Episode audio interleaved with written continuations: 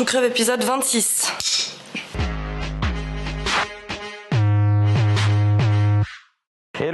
Emmanuel Diaz et bienvenue dans Marche ou Crève, épisode 26. Marche ou Crève, la seule émission qui vous parle de la mort du monde dans lequel vous êtes né. On a plein de sujets à évoquer avec vous cette semaine. C'est une triste semaine, les gars, euh, parce, que, parce que le CSP a perdu deux fois cette semaine. Euh, match de Coupe d'Europe auquel j'étais à Limoges avec l'équipe contre Grand Canaria.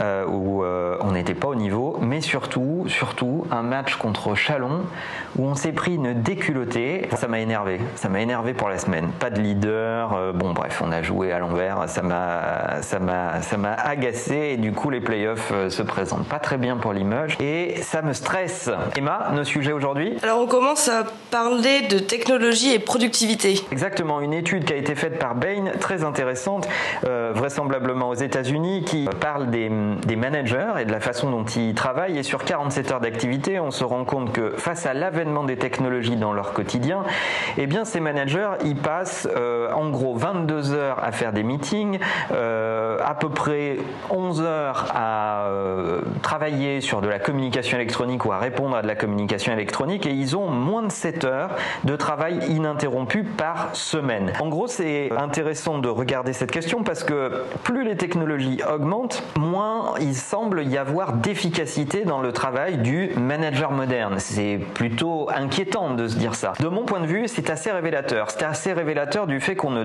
forme pas les gens à euh, ce que moi j'appelle les working routines, c'est-à-dire la capacité à gérer son temps correctement. C'est pas parce que les technologies sont disponibles, c'est pas parce que il est de plus en plus facile de convoquer des meetings, de faire des vidéo calls, de euh, discuter à plusieurs autour d'un sujet, etc., etc., qu'on doit gaspiller le temps, le temps étant le principal asset dont on dispose tous. Il est, je le rappelle, de mon point de vue, plus important même que l'argent, parce que le temps, on ne peut pas vous le rembourser, les amis. Euh, alors que l'argent, vous pouvez en gagner, vous pouvez en perdre, vous êtes en situation de pouvoir piloter euh, ce qui va vous arriver d'un point de vue budgétaire. Par contre, au niveau du temps, perdre du temps, c'est ce qu'il y a de plus dramatique, c'est ce que je dis à mes équipes, c'est vrai, hein passe mes journées à, raconter ça.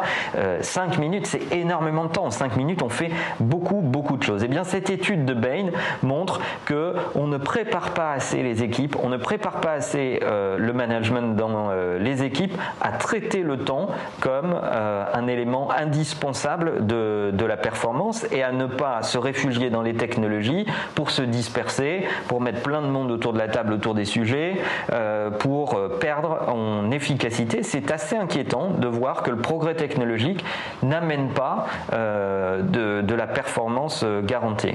En même temps, euh, je lisais il n'y a pas très longtemps, je mettais sur mon Twitter une étude qui montrait que les, les, sociétés qui sont beaucoup plus numérisées que les autres ont 26% de performance de plus que la moyenne. On remettra le lien quelque part ou dans la description ou je ne sais où. C'est à mettre en, en, parallèle. Je pense en réalité que tout dépend ce qu'on fait avec les technologies et tout dépend comment on est préparé à vivre dans un monde real-time entouré de technologies pour en tirer de la performance. Deuxième sujet, c'est euh, le magasin qui ne sert plus à vendre. exactement, on voit de plus en plus euh, d'enseignes euh, ouvrir des magasins non plus comme des lieux de vente mais comme des lieux de démonstration ou de réassurance. une start-up aux États-Unis qui s'appelle Bonobos qui fait du, de la mode masculine et qui en fait se sert de son magasin comme un lieu de démonstration, mais pas du tout comme un lieu de vente. Vous pouvez aller essayer des pantalons, vous pouvez aller essayer des chemises. D'ailleurs, leur promesse, c'est de vous apporter le produit le mieux fité possible, mais vous ne pouvez pas acheter sur place. Et d'ailleurs, ils témoignent en disant que les clients qui passent par leur magasin consomment en moyenne 50% de plus que leurs consommateurs classiques purement Internet, puisque euh, avant tout c'est un pure player. Et eh bien c'est intéressant de voir le retail se repositionner à un autre endroit euh, dans euh, la chaîne de valeur, dans la chaîne d'interaction et d'expérience avec le client. Je n'arrive toujours pas à comprendre que des grandes marques qui s'appuient sur le retail, je pense à L'Oréal en particulier, n'ouvrent pas plus de pop-up store avec de l'expérience digitale, quelques produits de démonstration et du fast delivery dans l'heure dans les grandes villes Je n'arrive pas à comprendre que beaucoup de grands retailers ne repensent pas la façon dont ils distribuent leurs points de vente. C'est valable notamment dans la banque. Cette étude Google que je cite souvent qui dit grosso modo que dans les deux années qui arrivent, 60% de la banque de détail va perdre de sa valeur. Eh bien oui, il faut avoir le courage de regarder le retail différemment. Il faut avoir le courage de réformer l'entreprise, de redistribuer les compétences dans l'entreprise, parce que celles qui étaient en il va falloir leur trouver une autre place ailleurs. Ça tombe bien parce qu'on est dans un monde qui se digitalise beaucoup, on a besoin de beaucoup de main-d'œuvre pour entretenir la conversation avec les cibles, avec vous en tant que client, parce que nous, en tant que client, nous sommes exigeants, on a envie de discuter avec les marques, on a envie que cette discussion, elle soit real-time, on n'a pas envie d'attendre pour attendre les réponses, donc peut-être que ça va déplacer la position des vendeurs, les mettre plutôt derrière des écrans pour continuer à être des experts de la conversation, mais une autre forme de conversation qui n'a peut-être plus lieu dans le point de vente, qui est un lieu de passage, un lieu de réassurance au moment de l'acte d'achat. Pour les retailers, il y a tellement, tellement à réinventer face à l'avènement des technologies que je pense c'est un terrain de créativité extraordinaire et l'Europe tarde à le faire. Les US commencent à le faire. Bonobo est, une, est un exemple, mais on a vu aussi Amazon euh, ouvrir euh, des, euh, des, boutiques physiques, des lieux de démonstration, de facing de bouquins, mais vous permettre de commander tout le catalogue Amazon par ailleurs. Bref, il y a tout à repenser. ensuite, on parle de Apple et du FBI. Exactement. Qui, on ne peut pas passer à côté de ce sujet. Apple est dans un, dans un bras de fer avec le FBI, donc on vous remettra des liens qui expliquent toute cette histoire, mais grosso modo, un des récents euh, euh, attentats aux États-Unis, on a retrouvé le téléphone du terroriste. Il se trouve que c'est un téléphone Apple et que le FBI prompte Apple pour dire aidez-nous à décrypter ce téléphone et Apple refuse. Euh, je trouve que c'est intéressant, je trouve que c'est d'autant plus intéressant parce que ça pose la question de la confiance, de la confiance qu'on peut porter dans les plateformes. Il y a encore peu de temps, on se serait dit, ok, les plateformes technologiques, il doit y avoir un tiers de confiance au milieu de tout ça. Est-ce que ce ne serait pas l'État? L'État pourrait jouer un rôle de tiers de confiance, détenir une partie de la clé qui permettrait de décoter ces informations, mais en même temps, on sait que l'État est en difficulté face aux technologies pour rester poli. Euh, quand les Américains écoutent Angela Merkel pendant des mois, voire des années sans qu'elle le sache, bah oui, euh, ça, prouve l'incompétence de l'État face au progrès euh, technologique. L'État ne peut plus jouer ce rôle de tiers euh, de confiance, ou en tout cas a perdu cette confiance, et finalement, ce sont les plateformes qui deviennent des États. Chaque utilisateur est en train de se dire, en réalité, à qui je vais donner ma confiance? D'ailleurs, Apple a reçu le soutien de Facebook et de Microsoft. Euh, je trouve d'ailleurs, sauf si je l'ai raté, hein, dites-moi dans les commentaires, mais euh, le soutien de Google, je l'attends encore.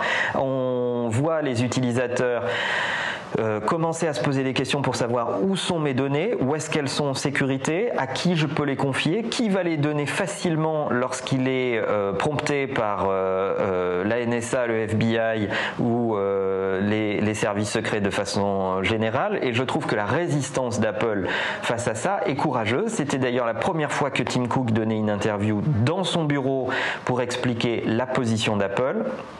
Dans le dernier drone, on expliquait que Facebook était un État. Euh, si vous n'avez pas lu l'article, on vous remettra le lien pour commander euh, notre magazine Le Drone qui explique euh, tout ça. Les plateformes sont en train de jouer un rôle de substitution face, face aux États. On est en train de choisir, nous, en tant que consommateurs, à qui on veut donner nos données et en qui on a confiance pour les mettre à l'abri des yeux indiscrets et à continuer de préserver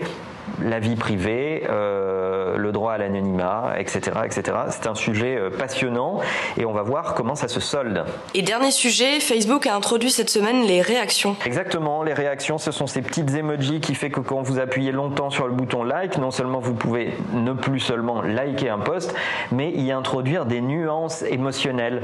Donc euh, vous pouvez être étonné, être en colère, être rire aux éclats, etc. Et ce qui m'a le plus plus intéressé dans cette affaire, ce sont deux choses.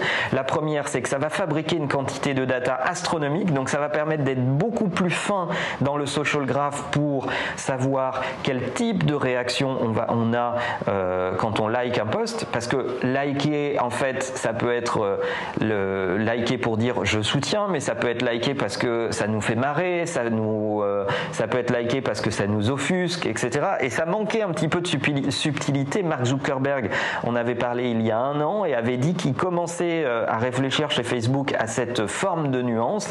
Eh bien, elle est là, elle arrive, elle est live.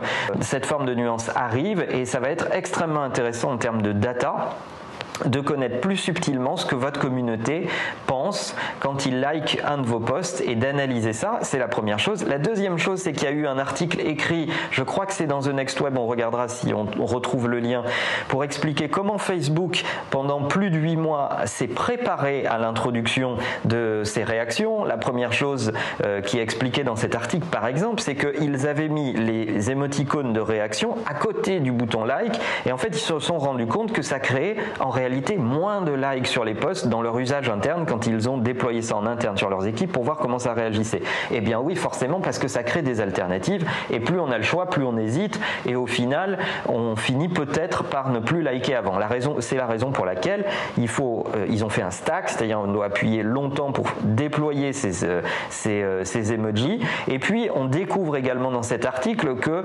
ces, ces réactions, ces emojis sont animés de façon à ce qu'il n'y ait pas de mauvaise interprétation, notamment euh, euh, gérer tous les hiatus interculturels, parce que quelqu'un qui a une emoji qui a la bouche grande ouverte, dans certaines cultures, ça peut être quelqu'un qui est en situation d'étonnement, alors que dans d'autres cultures, c'est quelqu'un qui est en train de rigoler.